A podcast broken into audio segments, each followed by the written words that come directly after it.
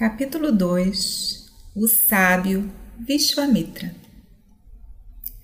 No seu devido tempo, os filhos de Dasarata nasceram.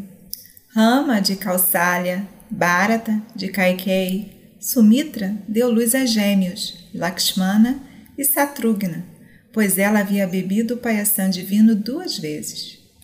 Em proporção à quantidade de payasam, que aquele doce cremoso indiano bebido pelas respectivas mães, os filhos foram considerados partes de Vishnu.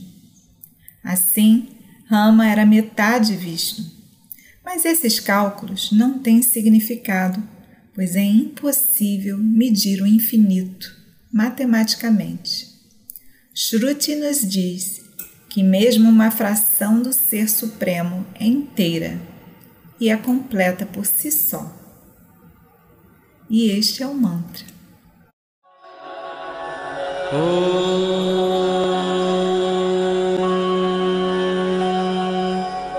Purnamada Purnamidam Purnat Purnamudachyate Purnasya Purnamadaya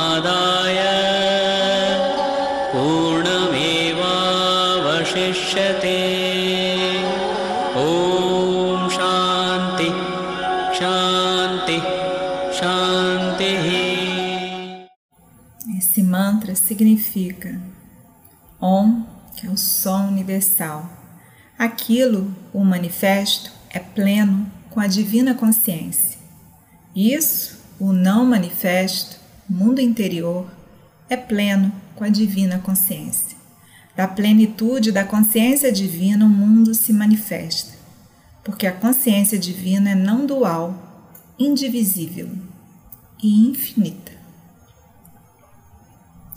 Os quatro filhos de Dasarata receberam todos os treinamentos prescritos para príncipes.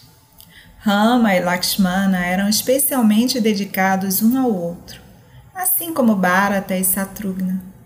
Podemos imaginar que esse apego especial se deve à forma com que o divino Payasam foi dividido entre as esposas do rei.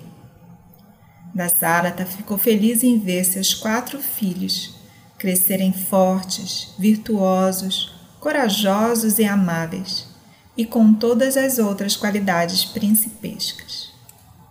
Um dia, quando o rei estava contemplando o matrimônio de seus filhos, um servo chegou correndo para anunciar que o grande sábio Vishvamitra havia chegado para vê-lo.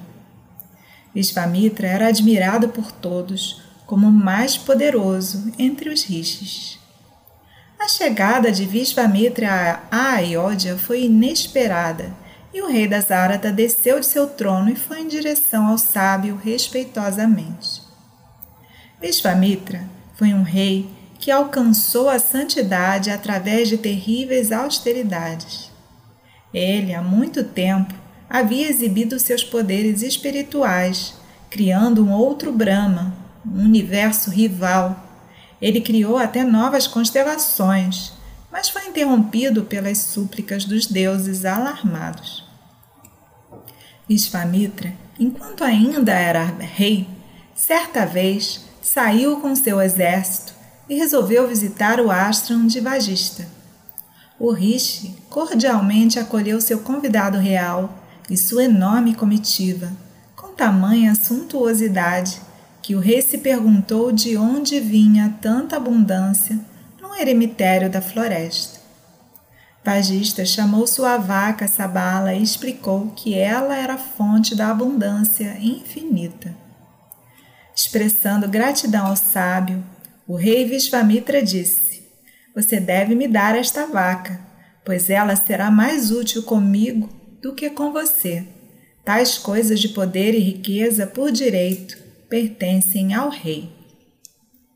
Agora, Bagista não podia se separar da vaca divina. Ele deu muitas razões e pediu ao rei para não pressionar com seu pedido. Mas quanto mais Vagista se mostrava reticente em dar a vaca, mais ansioso o rei ficava em possuí-la. Fracassando em seus esforços para persuadir o sábio a se separar da vaca, Vishvamitra ficou zangado e ordenou que seus homens pegassem a vaca à força. Sabala não conseguia entender porque estava sendo tratada de forma grosseira, e ela não estava disposta a se separar do sábio e do astro. Derramando lágrimas, ela se perguntou como ela havia ofendido o vagista para ele estar ali parado sem fazer nada enquanto ela estava sendo carregada para longe. A vaca facilmente pôs os soldados para correr e procurou refúgio aos pés do sábio.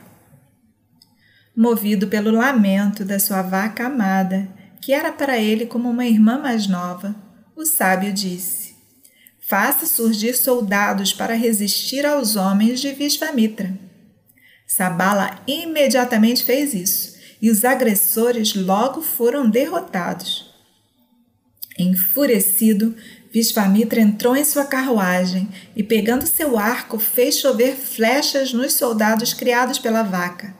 Mas a força deles era inesgotável e as forças reais sofreram derrota total. Os filhos de Vishvamitra agora escolheram o Vagista como alvo apenas para ser reduzidos a cinzas. Derrotado e desonrado, Vishvamitra, naquele momento, confiou seu reino a um de seus filhos e foi se exilar no Himalaia para fazer tapas, penitências, dirigindo sua devoção ao Senhor Shiva, para ganhar poder com o qual subjugaria a Vagista. Vishvamitra era tão firme e disciplinado em suas austeridades que o Senhor Shiva ficou contente e apareceu diante dele. Ele perguntou ao rei qual era o objetivo do seu tapas.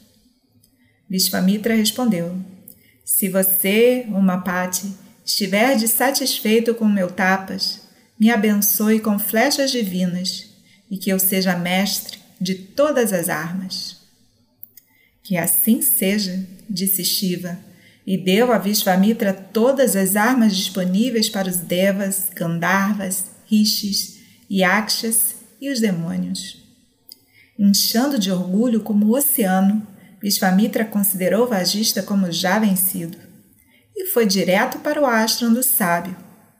Assustado com a visão terrível de Vishvamitra se aproximando, os discípulos e os animais de Vagista correram em busca de abrigo. Atingido pelas armas de fogo de Vishvamitra, o ashram de Vagista foi reduzido a cinzas. Bagista lamentou a virada dos eventos, mas determinado a acabar com a arrogância do antigo rei, ele o enfrentou calmamente, com seu Brahmananda, é um bastão sagrado, na sua mão. Louco de raiva, Vishvamitra atirou nele todas as armas divinas que ele havia adquirido, mas todas foram extintas ao se aproximar do bastão sagrado do Rishi. Vishvamitra tinha apenas mais uma arma em seu arsenal. Era a mais poderosa de todas, o Brahmastra.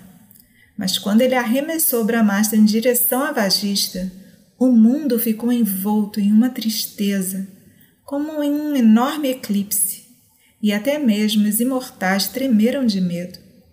Mas o astra terrível se fundiu no bastão sagrado do Rishi, fazendo que, com que tanto o bastão quanto o sábio brilhassem com a glória do que haviam absorvido. Vishvamitra ficou atordoado. Abertamente aceitando a derrota, ele disse: De que serve o Kshastra em armas? Com apenas um bastão em sua mão, Vajista anulou todas as minhas armas. O Senhor Shiva de fato me enganou. Não há alternativa para mim a não ser me tornar um Brahmarishi como Vajista. Dizendo isso, ele se retirou do campo de batalha e seguiu para o sul para mais tapas mais rigorosos. Por anos e anos, Vishvamitra passou por terríveis austeridades. Satisfeito com a sua perseverança, Brahma se apresentou ele mesmo diante de Vishvamitra e disse que, como resultado de seu tapas, ele havia se elevado à posição de Urishi entre os reis. E então Brahma desapareceu de cena. Vishvamitra ficou desapontado que toda a sua penitência só proporcionou estados de Raja Rishi.